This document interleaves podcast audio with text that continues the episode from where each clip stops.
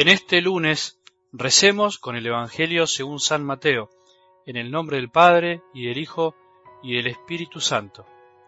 Algunos escribas y fariseos le dijeron a Jesús, Maestro, queremos que nos hagas ver un signo.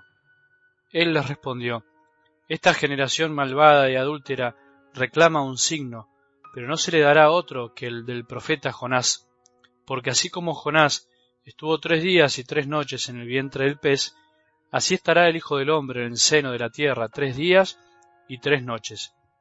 El día del juicio los hombres de Nínive se levantarán contra esta generación y la condenarán, porque ellos se convirtieron por la predicación de Jonás, y aquí hay alguien que es más que Jonás. El día del juicio, la reina del sur se levantará contra esta generación y la condenará, porque ella vino de los confines de la tierra para escuchar la sabiduría de Salomón, y aquí hay alguien que es más que Salomón. Palabra del Señor.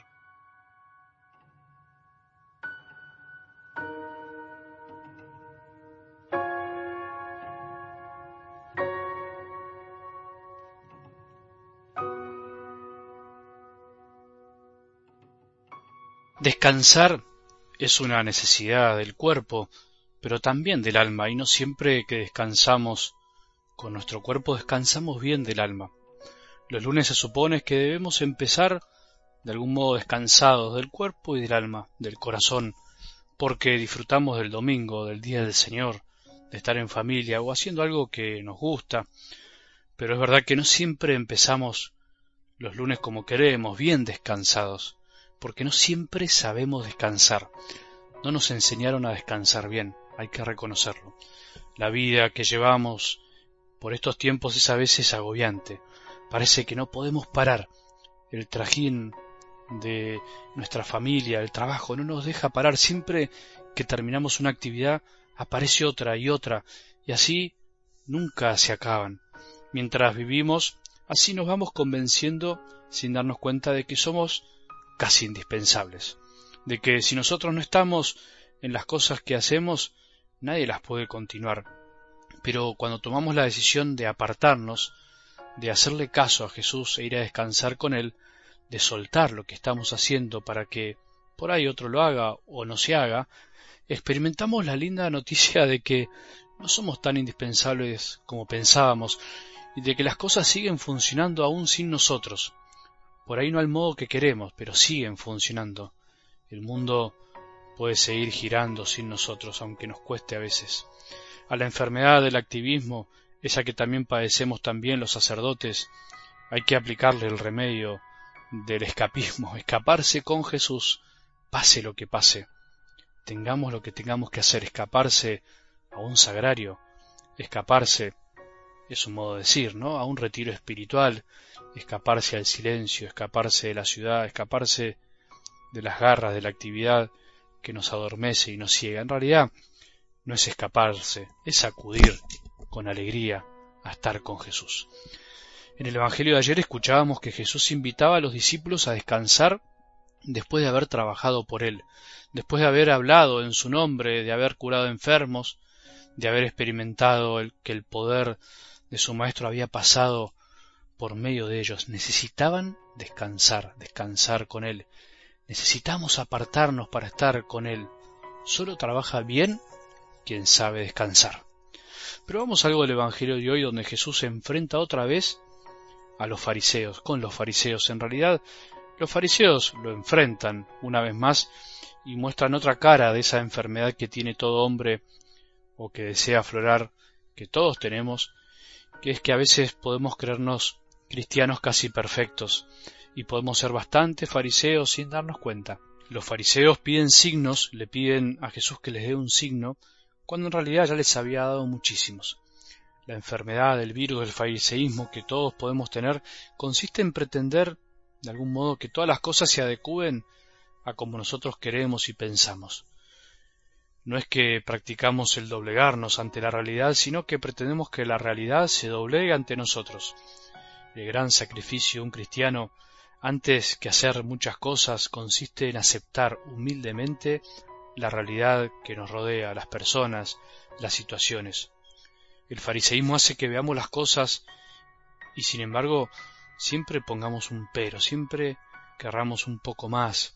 Esa actitud insaciable, ¿no? En la que todo tiene que corresponderse con mis deseos y no me abro finalmente a lo que Dios Padre me muestra y quiere para mí. Y esto también se da a nivel muy humano, en la cotidianidad del día a día, cuando no nos abrimos a aquellos que se nos muestra como otra cosa, a su manera, con su ser, con su pensamiento. Esta razón es muy típica del fariseísmo. A veces somos así. Pedimos signos, pruebas, mientras la prueba está en nuestras narices.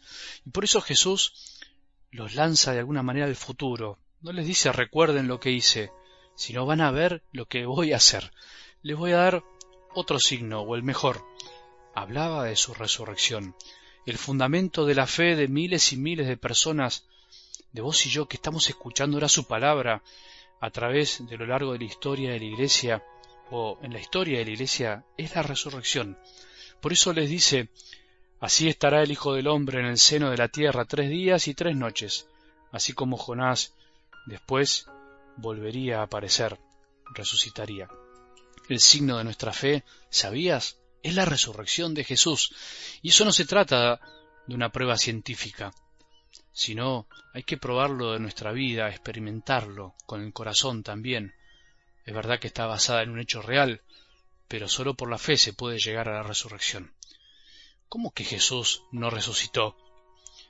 Fíjate a tu alrededor, fijémonos lo que fue pasando en nuestras vidas, fijémonos en la presencia de Dios Padre en tantos momentos que se nos manifestó de tantas maneras distintas. Si nos cerramos nunca vamos a percibir a Jesús.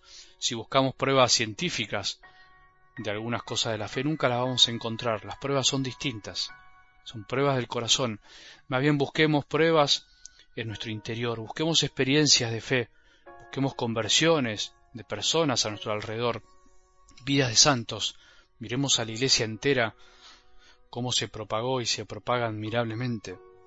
La Eucaristía, su atracción, tan misteriosa, los sacramentos y tanto que recibimos gracias a la vida de la iglesia. Bueno, hoy no pidamos más signos, por favor, que el mayor signo ya se nos fue dado. Tratemos de darnos cuenta de que Jesús está presente real y verdaderamente en nuestra vida y que la palabra de Dios que escuchamos ahora nos quiere transformar para que no deseemos más de lo que ya tenemos, solo deseemos ser cada día más santos.